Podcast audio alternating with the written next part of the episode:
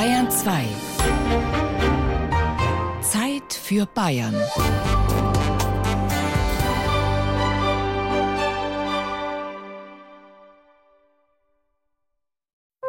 Bayern genießen.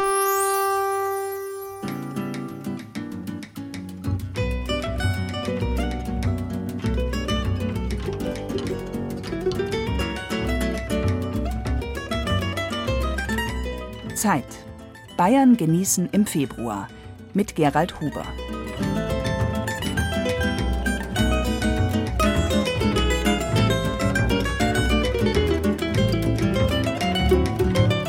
Alles hat seine Stunde. Für jedes Geschehen unter dem Himmel gibt es eine bestimmte Zeit, heißt es im Buch Kohelet im Alten Testament. Schon die steinzeitlichen bayerischen Bauern vor über 7000 Jahren haben das gewusst und weit vor Stonehenge große begehbare Kalendertempel geschaffen, mit deren Hilfe sie die Jahres- und Tageszeiten bestimmt haben, an denen sie ablesen konnten, wann Zeit zu säen und wann Zeit zu ernten ist. Der erste schriftliche Kalender und die ersten Schatten-, Sonnen-, Sand- und Wasseruhren entstanden vor 4000 Jahren in Ägypten. Schließlich hat der griechische Philosoph Aristoteles als erster beschrieben, dass der Zeitbegriff unmittelbar an Veränderungen gebunden ist, also Bewegung nur durch die Zeit, die man dafür braucht, gemessen werden kann. Wer sich schneller bewegt, kann also versuchen, Zeit zu sparen.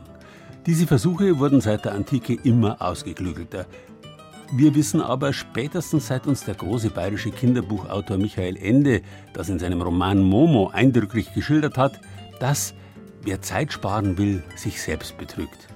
Sie erinnern sich vielleicht an die grauen Herren, die die Leute dazu animieren, Zeit zu sparen, um dann diese gesparte Zeit in ihren Zigarren zu grauer Asche zu verrauchen.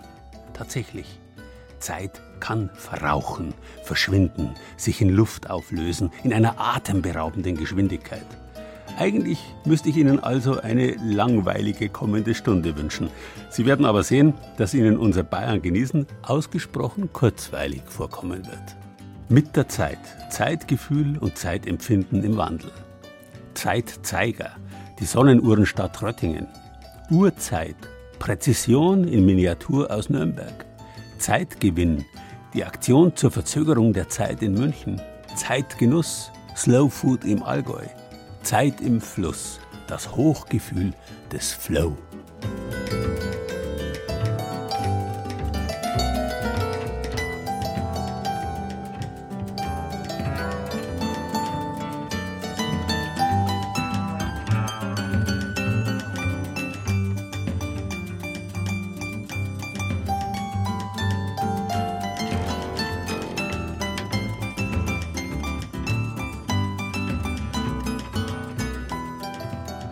Mit der Zeit. Das war der Wahlspruch des großen Wittelsbacher Renaissancefürsten Ott Heinrich in seiner Residenzstadt Neuburg an der Donau. Ein doppeldeutiges Wort, das sich für ihn doppeldeutig erfüllt hat. Er ist mit der Zeit gegangen, er war modern und mit der Zeit ist auch alles so gekommen, wie er sich das vorgestellt hat. Mit der Zeit zu gehen, das setzt voraus, dass man jederzeit auf der Höhe der Zeit ist. Die wichtigste Voraussetzung dafür ist das Messen der Zeit. Schon in der Antike hat man dafür Sand- oder Wasseruhren verwendet. Im Hochmittelalter hat man dafür, wahrscheinlich war es bei uns im Alpenraum, die Uhr mit Hemmung entwickelt, die, wenn man so will, erste moderne Maschine. Und am Ende des 15. Jahrhunderts hat ein bayerischer Uhrmacher auf dem gerade fertiggestellten höchsten Backsteinturm der Welt, dem Landshuter Martinsturm, die erste Turmuhr mit Viertelstundenschlag eingebaut. Seitdem und bis ins 20. Jahrhundert war für die meisten Menschen die Viertelstunde sowas wie die kleinste Zeiteinheit. Jede Viertelstunde schlägt die Glocke im Kirchturm von Fischbachau im Leitzachtal. Weithin hörbar über Kilometer, wenn der Wind stimmt. Die Glocke unterteilt die Stunde in vier gleiche Teile. Bis in die 50er Jahre war der Kirchturmschlag auf dem Feld die einzige Uhr, erinnert sich der Landwirt Sepp Brandmeier. Und da ist er nicht so auf Minuten gegangen. Nur, dass man ungefähr gewusst hat, wann Mittagszeit ist, wann man zum Essen heimkommen muss vom Feld einer, so, das ist ganz praktisch gewesen. Wenn es zwölf Leute hat, hat man es gehört, dann hat man sich da noch gekriegt. Der Viertelstundentakt war die kleinste Zeitunterteilung bei der Arbeit in der Natur. Im Vergleich zu heute eine recht grobe Zeiteinteilung. Wer nur auf das prägnante Mittagsläuten und das Gebetsläuten gehört hat, für den waren es noch größere Zeiträume. Das Bewusstsein war nicht auf die Zeit gerichtet, sondern auf die Sache, mit der man sich beschäftigt hat. Man hat sich bedächtiger auf etwas eingestellt. Man ist nicht so auf Minuten äh, hitrimmt gewesen. Erst wenn man nachher, ja, wie in der Landwirtschaft, wenn man da mehrere Traktoren gehabt hat und na ist halt alles lauter gewesen, dann haben wir, hat man keine, keine Kirchenglocken auch nicht mehr gehört. Nachher hat man sich halt äh, auf Taschenuhr verlassen müssen. Mit der Taschenuhr wurde der Takt der Zeit von Viertelstunden auf Minuten umgestellt. Die Unterteilung wurde engmaschiger und schneller. Trotzdem, sagt der Landwirt, konnte man sich noch konzentrieren auf eine Tätigkeit. Doch das hat sich in den vergangenen zehn Jahren gründlich geändert, sogar auf den abgelegenen Bergbauernhöfen im Leitzachtal. Nicht weit von Sepp Brandmeier entfernt bewirtschaftet Kaitan Leitner seinen Hof. Ein junger, moderner Landwirt, der es gewöhnt ist, mehrere Dinge gleichzeitig zu tun. Während er auf dem Traktor sitzt, bestellt er Futtermittel oder telefoniert kurz mit dem Tierarzt. Multitasking ist auf dem Bergbauernhof angekommen. Am einfachsten sage ich es wenn man heute irgendwo hingeht, man macht einen Arbeitsschritt und nimmt oft nur zwei, drei Arbeitsschritte mit. Also jetzt sage ich es mal ganz dumm, wenn du zum, zum Main gehst, dann bist du ja gerade zum Main gegangen früher, heute gehst du zum Main und nimmst nebenbei noch ein Telefon mit und sagst, ja, jetzt muss ich noch schnell den noch mit anrufen, weil den habe ich auch noch was zum sagen, weil mm, bis haben was auch immer und so weiter. Das geht halt oft nebenbei mit. Die Vorfahren von Kaitan Leitner konnten sich auf eine Aufgabe konzentrieren. Doch diese Zeiten sind vorbei. Er ist sein eigener Chef, sein eigener Arbeiter und sein eigener Unternehmer. Doch ohne Zeitmanagement ist das nicht mehr zu schaffen. Anders als bei seinen Vorfahren. Damals war es halt noch mal nicht so schlimm, wenn einmal ein angeringt war. Heute, wenn ein bisschen was angeringt ist, dann hast du schon ein Problem. Um Gottes Willen, konnte er vielleicht vor der Reise nicht mehr lange, weil alles natürlich viel, viel kompakter, viel, viel zeitaufwendiger geworden ist. Es ist zwar von der Arbeit her schöner, aber du hast den zeitlichen Druck, den du halt nachher im Endeffekt fertig bringen musst. Kaitan Leitner macht seinen Betrieb fit für die Zukunft. Seit einem Jahr melkt ein Roboter seine 30 Kühe. Das ist effektiv. Es verändert aber auch die Zeitqualität. Du hast die Leute nicht mehr wie früher. Du bist halt heute allein, du bist zwar technisch angerichtet oder angerichtet, jeder ist irgendwo technisch angerichtet, aber die Zeit ist schnell um.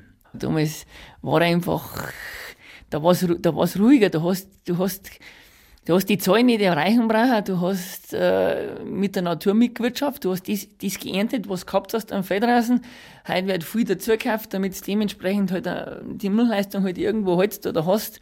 Und, und wenn du zu Investitionen hast, wie ich zum Beispiel, dann musst du halt auch deine Zöllner bringen, weil der Kapitaldienst und die Zinsen laufen halt einfach. Und, äh, oder du hörst auf. Auch wenn die Kirchturmuhren noch heute den Viertelstundentakt in die Luft senden. Für viele Menschen von heute vergeht die Zeit gefühlt schneller als früher. Und sogar auf abgelegenen Bergbauernhöfen im Oberland tickt das Leben im Takt der Gesellschaft. Ist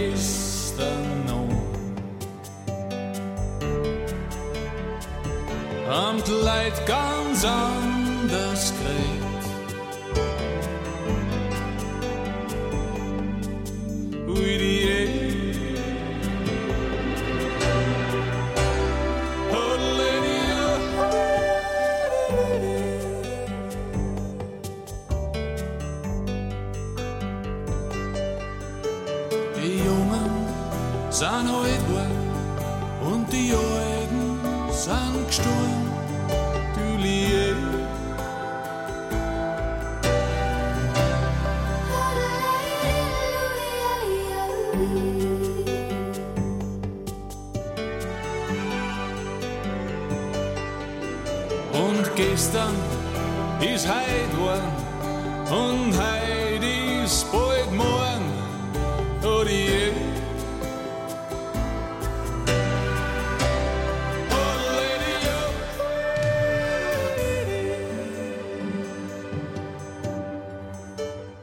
Haben Sie gewusst, dass die Abkürzung MEZ ursprünglich nicht mitteleuropäische Zeit, sondern mitteleuropäische Eisenbahnzeit geheißen hat? Die Eisenbahnzeit wurde in Bayern 1892, in ganz Deutschland erst 1893 eingeführt, damit man für die Fahrpläne nicht ständig umständlich einzelne Ortszeiten umrechnen musste.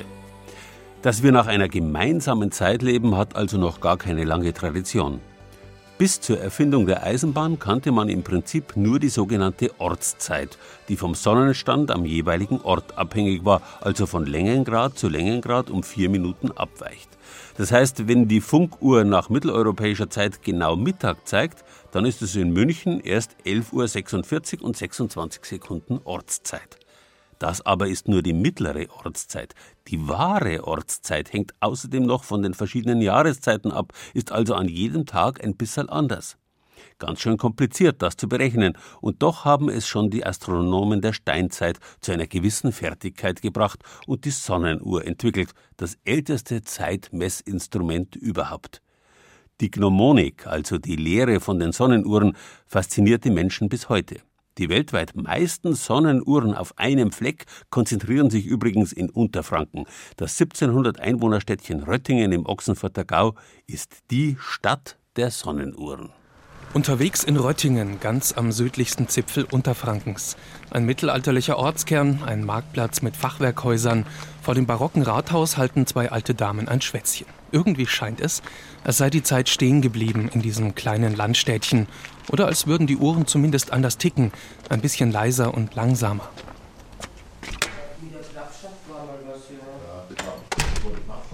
Im Rathaus, wo Margot Beck vom Verkehrsamt Touristen empfängt und berät, ist man wieder ganz im Jetzt. Eine schicke Theke, Computer, Plakate und eine Wand mit Prospekten, romantische Straße, Reutinger Festspiele, Burg Brattenstein und der Sonnenuhrenweg, markiert auf einem Stadtplan mit über 30 gelben Punkten.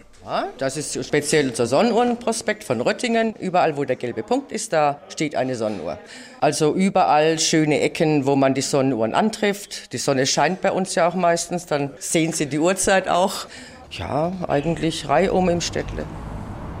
Die erste steht gleich vor dem Rathaus. Ein Schönwetterchronometer aus blauem Metall, mannshoch auf einem Podest, ertüftelt und gebaut von Kurt Fuchslocher aus dem 20 Kilometer entfernten Bad Mergentheim. Der machte eines Tages, Anfang der 1980er, mal einen Ausflug nach Röttingen und Günter Rudolph war damals Bürgermeister, als der Sonnenuhrbauer durchs Städtchen schlenderte. So kamen wir zufällig ins Gespräch. Er hat einen Standort gesucht für seine Sonnenuhren. Und habe ich so für mich gedacht, das könnte eine Attraktion sein für Röttingen. Ich habe deutschlandweit nichts Ähnliches gefunden und gehört.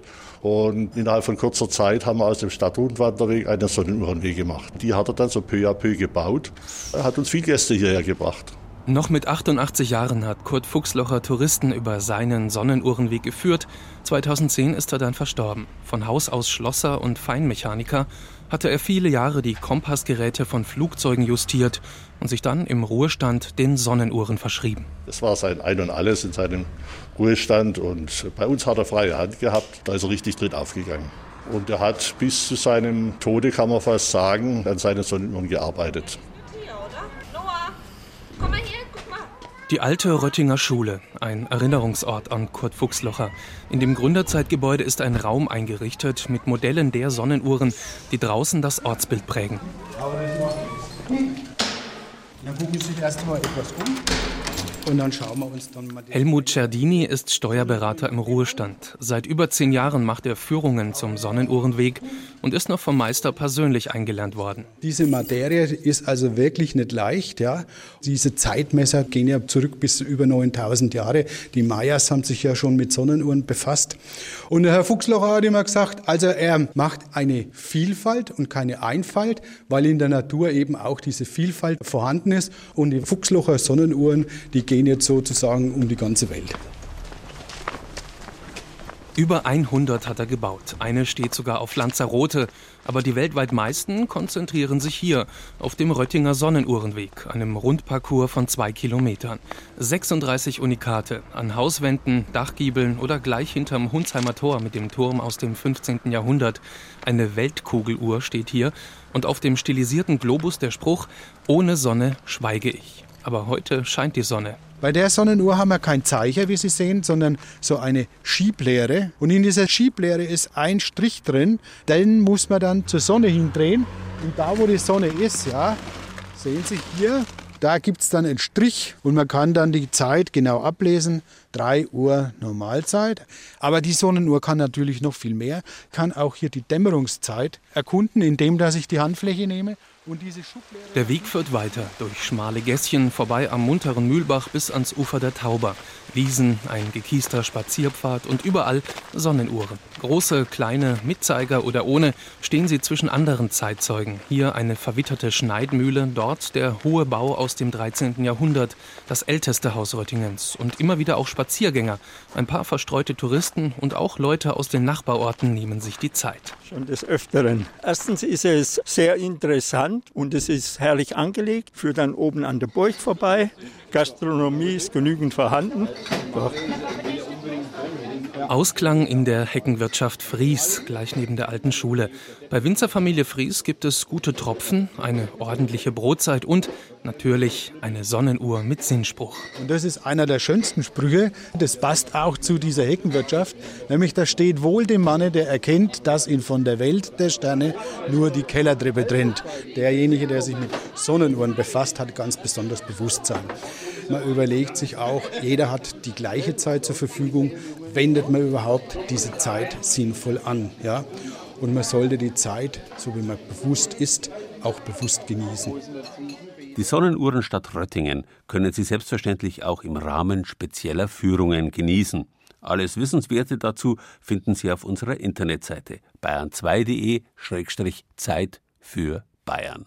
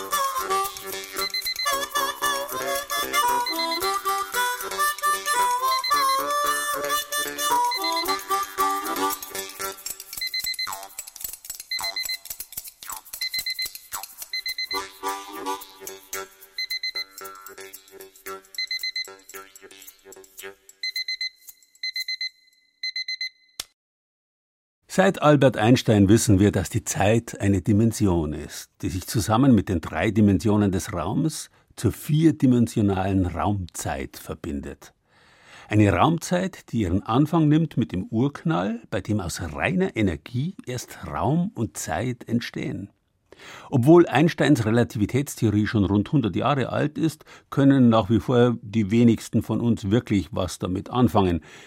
Wir sind eben Zwerge, die sich schwer tun, über den Tellerrand unserer unmittelbaren Erfahrungen hinauszuschauen. Da war der mittelalterliche Mensch noch ganz anders. Das Übernatürliche, also das Überphysikalische, war ihm vollkommen selbstverständlich, im wörtlichen Sinn. Gott versteht sich selbst, auch wenn der Mensch ihn nicht versteht. Erst mit dem Beginn der Neuzeit beginnt die systematische Erforschung dessen, was die Welt im Innersten zusammenhält. Selbstverständlichkeit allein genügt nicht mehr. Jetzt will der Mensch verstehen, weswegen er zu messen beginnt. Der Ingolstädter Mathematiker Philipp Apian fertigt 1563 als erster Mensch eine große Landkarte, die auf genauen Messungen beruht. Seine sogenannten bayerischen Landtafeln werden erst im 19. Jahrhundert an Genauigkeit übertroffen. Und auch bei der Messung der vierten Dimension, der Zeit, passieren wichtige Entwicklungen in Bayern, genauer in Nürnberg. Hier werden die ersten am Körper zu tragenden Uhren gebaut. In der Uhrensammlung Karl Gebhardt, benannt nach ihrem inzwischen verstorbenen Gründer, dem Uhrmacher und Uhrenliebhaber Karl Gebhardt, kann man diese miniaturisierten Messinstrumente bewundern, mehr über ihre Erfinder erfahren, erleben, wie sich der Mensch in ein immer engeres zeitliches Korsett gezwängt hat. Wir wissen, dass er als Kunstschlosser Außergewöhnliches geleistet hat, vor allen Dingen in der Herstellung von geschmiedeten Federn. Und diese Federn hat er für Schlösser eingebaut und für Waffen eingebaut. Und das war natürlich die Voraussetzung für die Uhrentechnik. Vom Urahn aller Uhrmacher spricht hier der Nürnberger Uhrmacher, Ex-Juwelier, Tüftler und Erfinder Karl Gebhardt. Von einem, der im Jahr 1510 nicht nur Geschichte schrieb, sondern diese auch revolutionierte. Peter Hähnlein. Mit ihm beginnt die Geschichte der tragbaren Uhr. Fälschlicherweise wird seine Erfindung als Nürnberger Ei bezeichnet. Diese Dosenuhr war etwa sieben Zentimeter hoch, trommelförmig und hatte nur einen Zeiger. Nicht nur, dass eine Uhr am Körper tragbar war, verblüffte Hähnleins Zeitgenossen, auch in technischer Hinsicht gelang ihm ein Quantensprung. Vergleichbar mit den schrankgroßen elektronischen Rechenmaschinen, die im 20. Jahrhundert auf die Größe eines daumennagelgroßen Chips schrumpften, schaffte es Hähnlein, die mechanische Uhr zu miniaturisieren. Und nicht nur das, wie Karl Gebhardt erklärt. Und das war eigentlich das Entscheidende, dass endlich eine tragbare Uhr entsteht, die vor allen Dingen eine längere Laufzeit hatte, dass diese Zugfeder mit einer entsprechenden Kraft entweder in einem Gehäuse oder sich frei entspannend in dem Werk bewegen konnte. Und dann kam noch dazu, dass er eine wunderbare Elastizität über diese Schweinsborste gefunden hat, die er aufrecht in das Werk eingesetzt hat. Die Bewegungsenergie ist dann in elastische Energie umgewandelt worden. Und so kam es auch, dass diese Uhren sehr lang gelaufen sind. Ganze 40 Stunden soll Peter Hähnleins Meisterwerk gelaufen sein. Die Schweinsborste gilt dabei als der Vorläufer der Spiralfeder, der Seele einer Uhr. Im Germanischen Nationalmuseum in Nürnberg ist heute eine solche Dosenuhr ausgestellt, die Peter Hähnlein oder dessen Werkstatt zugeschrieben wird. Nürnberg galt zu dieser Zeit als bedeutende Uhrmacherstadt mit erstklassigen Meistern. Denn das war das Großartige an der Stadt Nürnberg, dass sie arbeiten konnten in ganz feinem kleinen Eisen. Und sie haben ja auch Rüstungen gebaut. Also Eisen war in Nürnberg ein Material, das also sehr vielseitig verwendet worden ist. Keine andere Stadt konnte in Kleineisen so fein arbeiten wie Nürnberg. Weder in Süddeutschland und auch nicht in Oberitalien und auch nicht in England, auch nicht in Frankreich. Das Handwerk blühte in Nürnberg. Zwischen 50 und 100 Familien sollen Kompastenmacher gewesen sein, also Spezialisten für die Herstellung von tragbaren Klappsonnenuhren. Flache, etwa 10 cm lange und 5 cm breite Kästchen aus Elfenbein, Messing, Holz oder Papier. Die Klappsonnenuhr war eigentlich die Uhr des Bürgers, der die Uhr getragen hat etwa bis 1850. Denn eine mechanische Uhr konnte also sehr viel Geld kosten. Nur gehobene Personen konnten sich eigentlich diese Uhren leisten. Solche Klappsonnenuhren handhabte man folgendermaßen. Wie ein Etui, das man aufklappt und dann gegen die Sonne richtet und dann entsprechend einstellt, damit man diesen Schattenwurf entsprechend ablesen konnte. Das konnte man im Gehen machen, aber man hat dazu Zeit gebraucht, die Uhr richtig in die Lage zu bringen, zu justieren und dann die Zeit abzulesen. Daneben galt Nürnberg als Hochburg für Sanduhren. In großer Zahl gingen sie aus der Patrizierstadt in alle Welt. Die Sandgrube am Nürnberger Schmausenbuck lieferte das Füllmaterial. Und diese Sanduhren, die exportiert worden sind, sind bis nach Portugal und Spanien gekommen. Und andere Uhren, die in Nürnberg gemacht worden sind, die sind ja auch bis nach England und nach Spanien und Portugal geliefert worden, bis nach äh, Petersburg sogar, ja. Hier in Nürnberg hat man ja besonderen Sand gefunden. Und zwar war der so fein gerieben durch die vielen Millionen Jahre in einem Urstromtal, dass die Körnung vollkommen rund geschliffen war. Und dadurch lief der Sand ganz gleichmäßig aufeinander ab und man konnte sich auf diese Sanduhren sehr gut verlassen.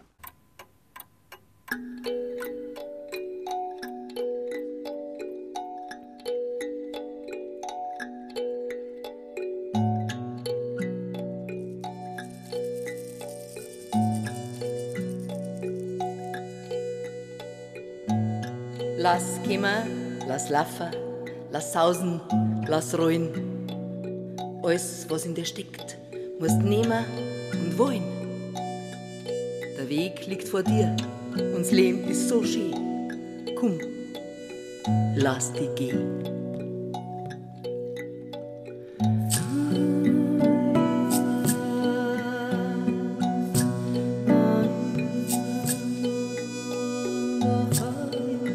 Manchmal möchte ich gern Augen aufreißen und alles lassen, was ich sehe. Alles begreifen, alles umfassen, rund werden lassen. Aber wer kann schon seine Augen auflassen, so lang, dass das alles neu passt?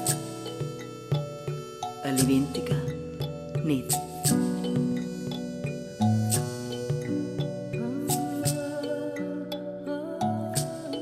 Das Frühjahr kann ich nicht erwarten. Der Sommer ist mir viel zu kurz. Der Herbst macht mich fertig. Und der Winter bringt mich um. Ganz schön wenig, die paar Tage dazwischen.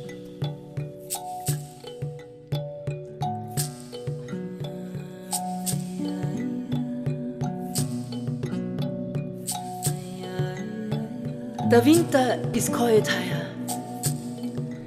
Ich brauche halt als Pullover ein paar Hände, die mich streicheln, einen warmen Blick als Mantel zum Einwickeln, als Schal ein liebes Wort und ein Hut aus Behutsamkeit, weil der Winter ist heuer kalt.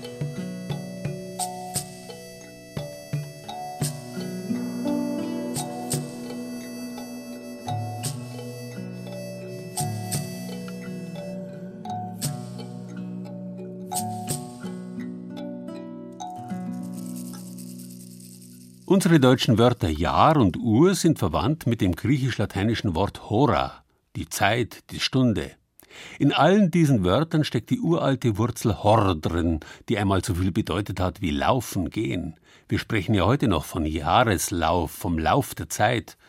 Und auch in der rennenden Horde und im englischen to hurry, sich beeilen, steckt diese Wurzel Hor drin.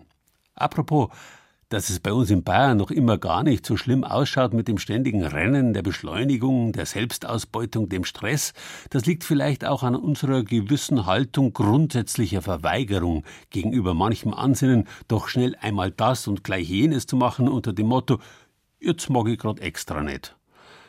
Mag uns das auch manchmal als Phlegma oder Unbeweglichkeit ausgelegt werden, es schützt uns mehr als anderes vor Selbstausbeutung. Vor diesem Hintergrund der gesunden Gegenreaktion muss man auch die Aktion der Münchner Künstler Wolfram Kastner und Angelika Trabert vom Verein zur Verzögerung der Zeit sehen.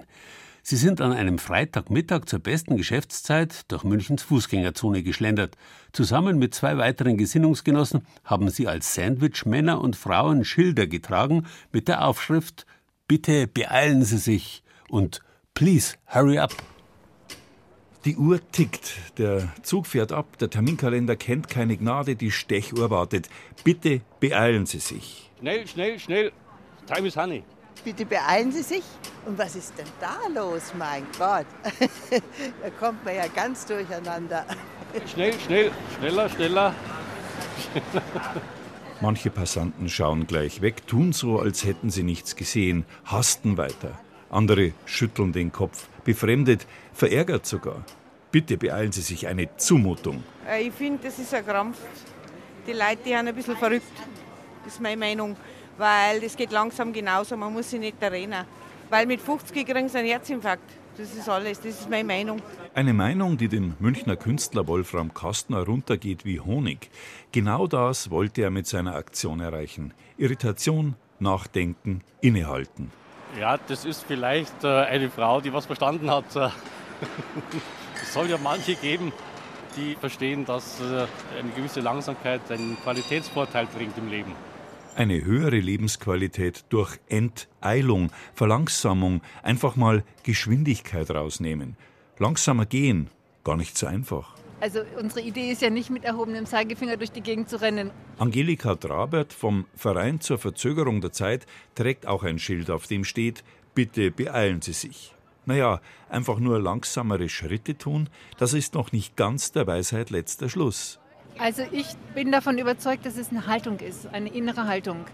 Ob ich zur U-Bahn gehe und dabei schon Angst habe, ich verpasse sie, oder ob ich einfach gehe in dem Bewusstsein, ich gehe jetzt. Ich freue mich, ich sehe den Himmel, ich sehe die Blumen. Das muss gar nichts mit meinem Tempo zu tun haben, sondern nur mit meiner inneren Haltung. Wenn ich das als Zeitgeschenk nehme und sage, oh, ja, dann kann ich mich entspannen, kann Zeitung lesen und ich komme genauso früh oder spät letztlich an meinem Termin an. Ich komme nur anders an.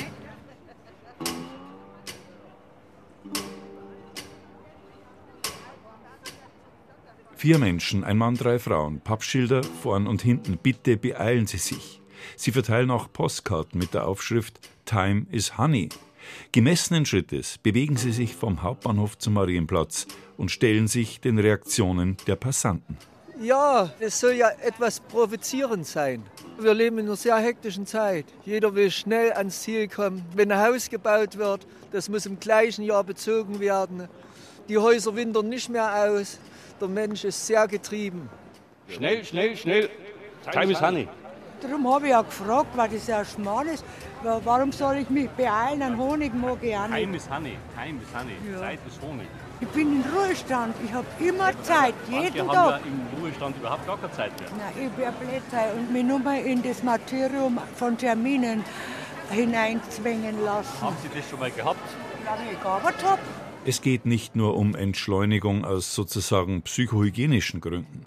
Wie immer bei den Aktionen von Wolfram Kastner spielt auch hier Kritik eine Rolle. Letzten Endes geht es ja wohl auch darum, dass ein möglichst schneller Kapitalumschlag erfolgen muss und der Gewinn möglichst schnell auf die Konten äh, kommt und deswegen die Leute besonders schnell arbeiten müssen und besonders schnell zur Arbeit und dann nach der Arbeit schnell noch ins Geschäft und schnell noch was einkaufen müssen, damit auch der Konsum richtig angekurbelt wird und äh, möglichst schnell die Waren aus den Produktionsstätten ohne Lager zum Konsumenten kommen. Nicht?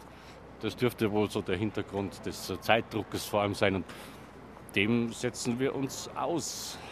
Und dann muss innerhalb kurzer Zeit mehr gemacht werden als vorher und immer noch mehr, immer noch mehr, immer noch mehr und immer schneller, immer schneller, immer schneller.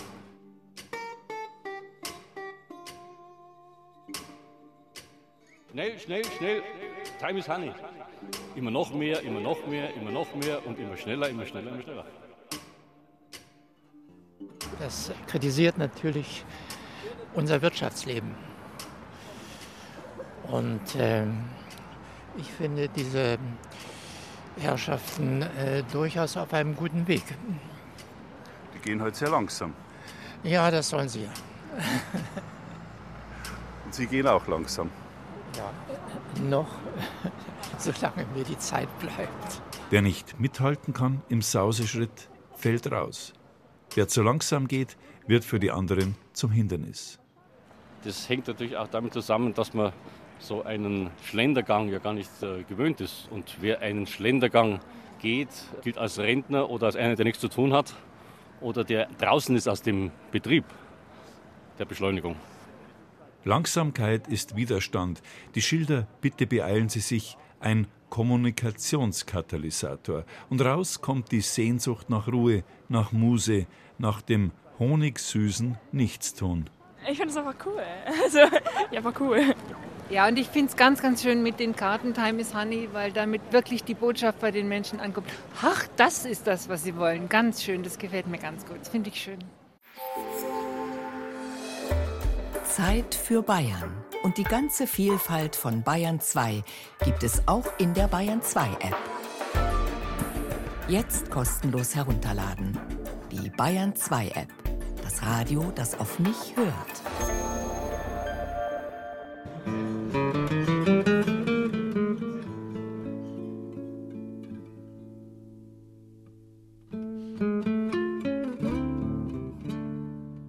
Geschenk, leben zu dürfen, Lebenszeit, Zeit überhaupt zu haben und das Leben genießen zu können, weil man die Zeit genießt.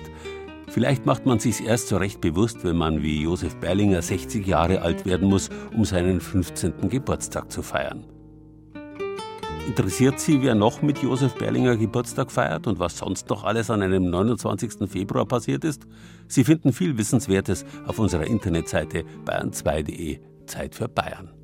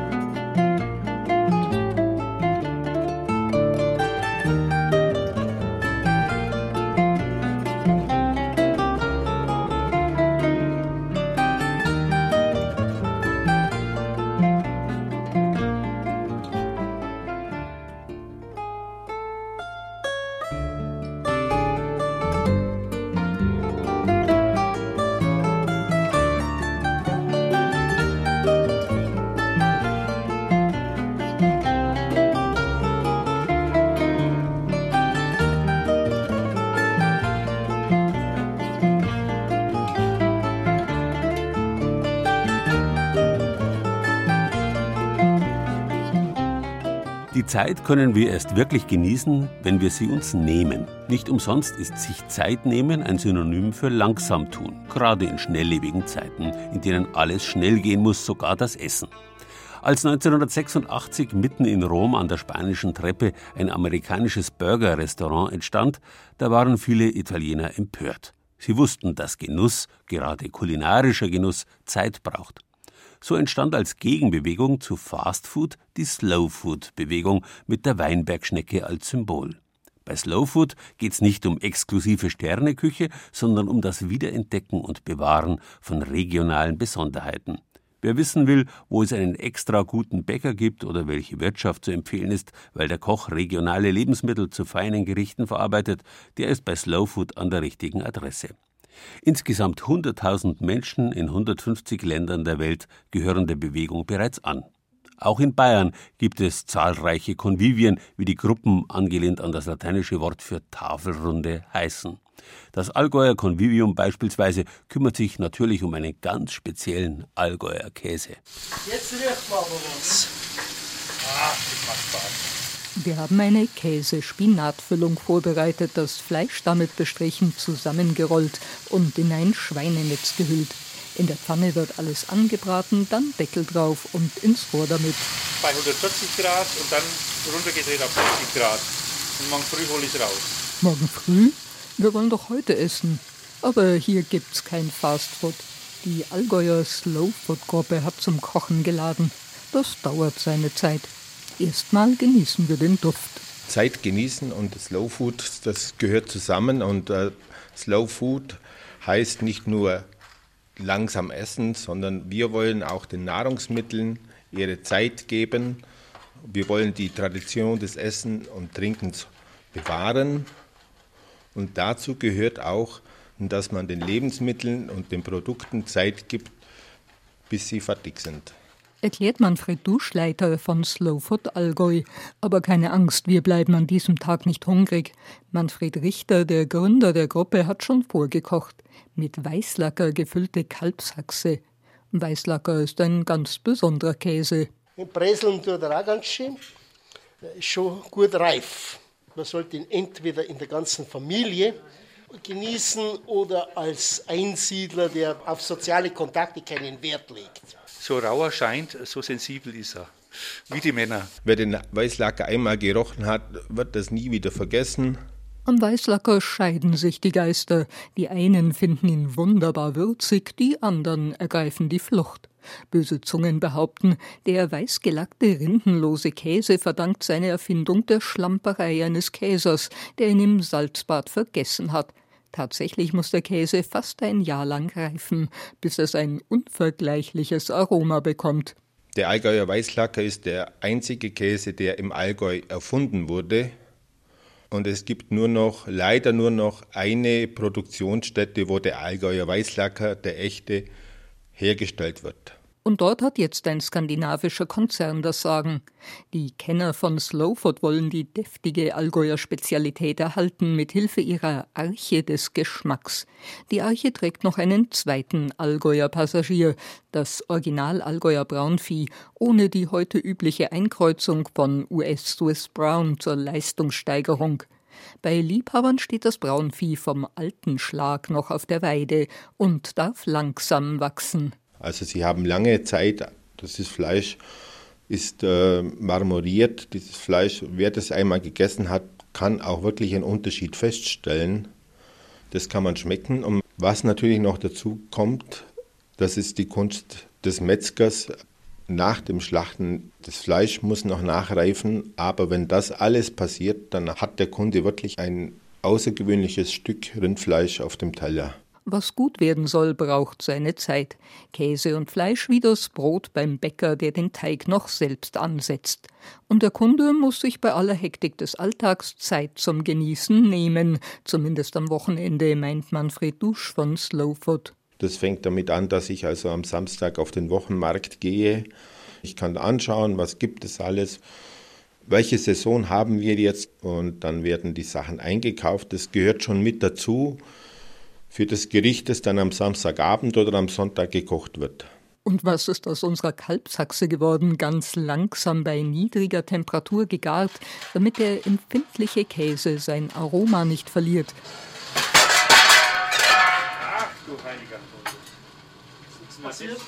Zum Glück waren die Platten noch leer. Gleich wird serviert.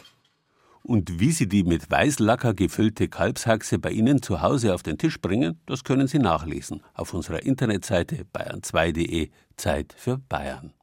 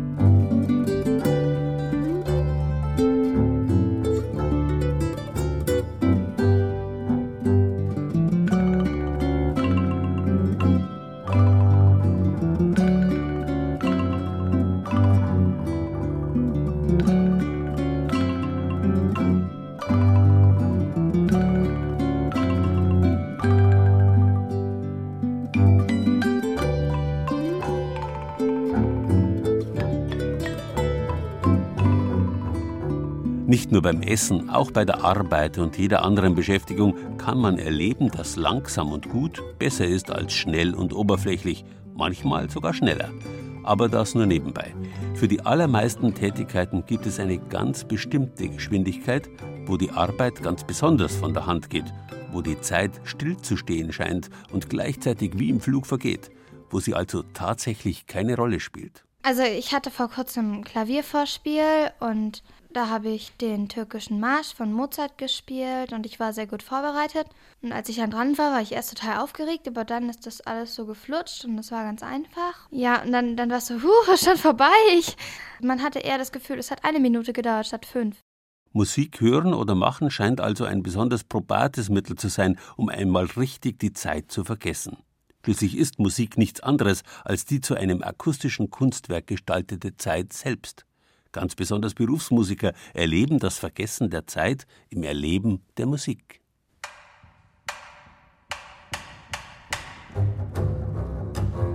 Was ich an dem Instrument liebe, einfach diesen Klang, diesen satten, dunklen Klang.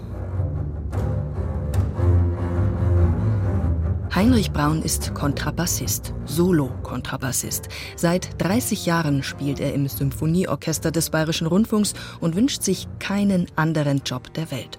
Schon als Kind spielte er Geige und Klavier, später kam der Kontrabass hinzu. Schnell wurde Heinrich Braun klar, das ist sein Instrument. Ich komme wirklich vom Lande, ein Kind vom Lande. Und in dem Fall war für mich alle Musik, die ich hier erleben konnte, oftmals zum ersten Mal. Also ich kannte relativ wenig Bruckner-Symphonien, relativ wenig Mahler-Symphonien. Natürlich während des Studiums erweitert sich der Horizont, aber das auf diesem Niveau immer erleben zu dürfen, also ich empfinde das wirklich immer noch als Geschenk, auch nach 30 Jahren. Vor allem jetzt mit Maris Jansons, das lässt einen schon immer wieder abheben. Abheben, das gehört für den gebürtigen Oberpfälzer zu den besonders beglückenden Momenten seines Berufes. Das vollkommene Eintauchen in den Klang, das Einssein mit seinem Instrument, der Musik, den Kollegen im Orchester. Ein Privileg, dessen ist sich Braun bewusst. Ja, ich würde schon sagen, Glücksgefühl. Alles, was sonst normalerweise schwer ist oder womit man immer zu kämpfen hat oder worum man sich immer bemüht, all das wird auf einmal leicht. Das fühlt sich einfach unglaublich leicht an und selbstverständlich. Alles, was manuell oder körperlich passiert, wie man am Instrument arbeitet, all das wird auf einmal nebensächlich. Man verschwindet in der Musik.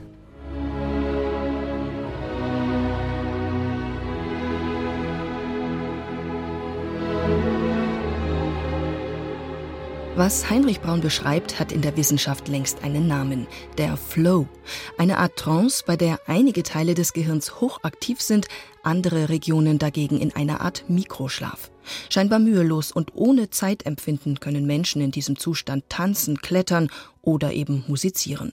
Voraussetzung für Musiker ist allerdings, dass die technische Anforderung gerade richtig ist, nicht zu hoch und nicht zu niedrig, erklärt Musikwissenschaftler Christian Lehmann aus München. Das ist in der Musik sehr gut spürbar, wenn man sich denkt, ein Pianist, der noch vielleicht noch nicht so weit ist, spielt ein wahnsinnig schweres Klavierstück und was er noch nicht genug geübt hat, dann kann er wahrscheinlich nicht in einen Flow kommen, weil er einfach viel zu viel noch nachdenken muss, was kommt jetzt als nächstes.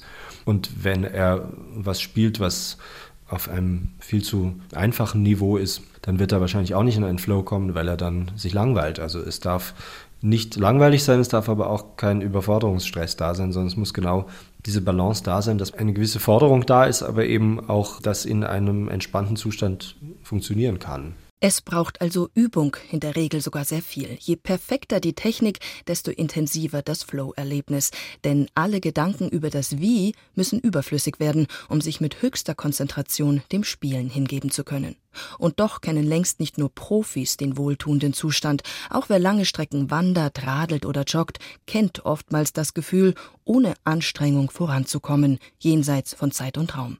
Darüber hinaus kennen fast alle Kulturen tranceartige Erlebnisse beim gemeinsamen Singen, Tanzen oder auch Arbeiten.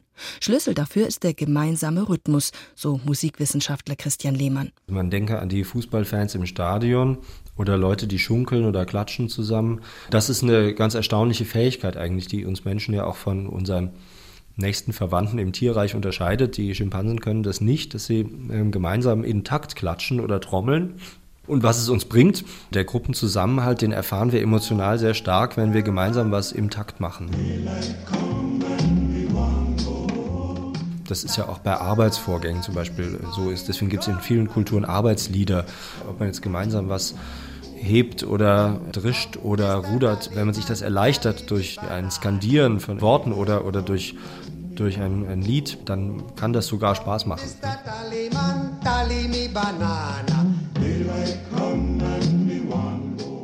Wissenschaftliche Untersuchungen haben ergeben, dass beim Flow besonders viele Endorphine ausgeschüttet werden, Glückshormone. Stresshormone wie Adrenalin oder Cortisol hingegen weniger. Körper, Geist, Verstand und Gefühl spielen also in besonderer Weise ineinander, ordnen sich anders als normalerweise und hinterlassen ein tiefes Gefühl der Befriedigung. Kein Wunder, dass der Flow nicht nur auf Kontrabassist Heinrich Braun wie ein Urlaub vom Alltag wirkt. Das ist ein Gefühl, in dem man, das klingt jetzt vielleicht ein bisschen abgehoben, aber in dem man Zeit und Raum verliert, sich selbst vergisst, eins wird mit dem Instrument, eins wird mit der Musik, eins wird mit dem, was auf der Bühne passiert mit den Kollegen. Im Idealzustand haben es dann sehr viele Kollegen. Das ist abhängig vom Dirigenten, ist abhängig von der eigenen Tagesform, von dem eigenen, von der eigenen Befindlichkeit. Ich weiß nicht, wie man das wirklich in Worte fassen kann. Das ist wahnsinnig schwer. Gänsehautgefühl.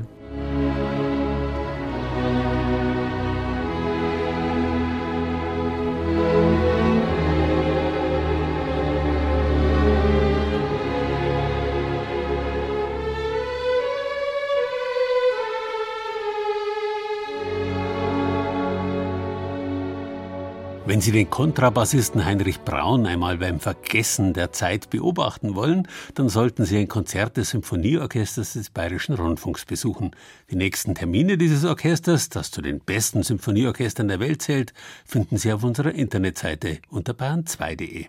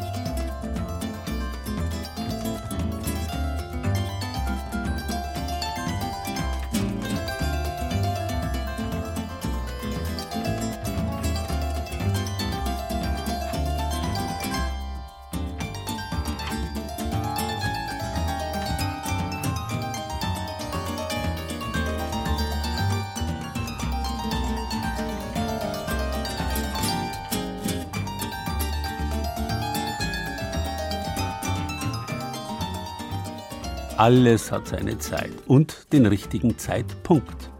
Die alten Griechen und Römer hatten dafür sogar einen speziellen Ausdruck, den Kairos, den rechten Augenblick, die Fülle der Zeit.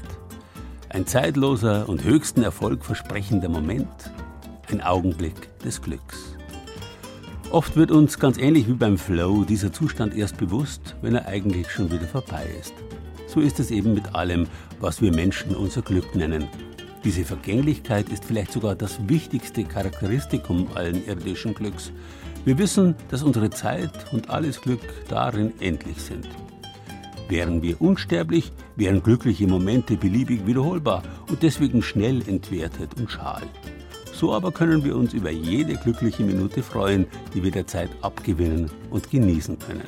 Wir sagen Danke, dass Sie sich in der vergangenen knappen Stunde Zeit für uns genommen haben. Zeit für Bayern sollte jeder haben.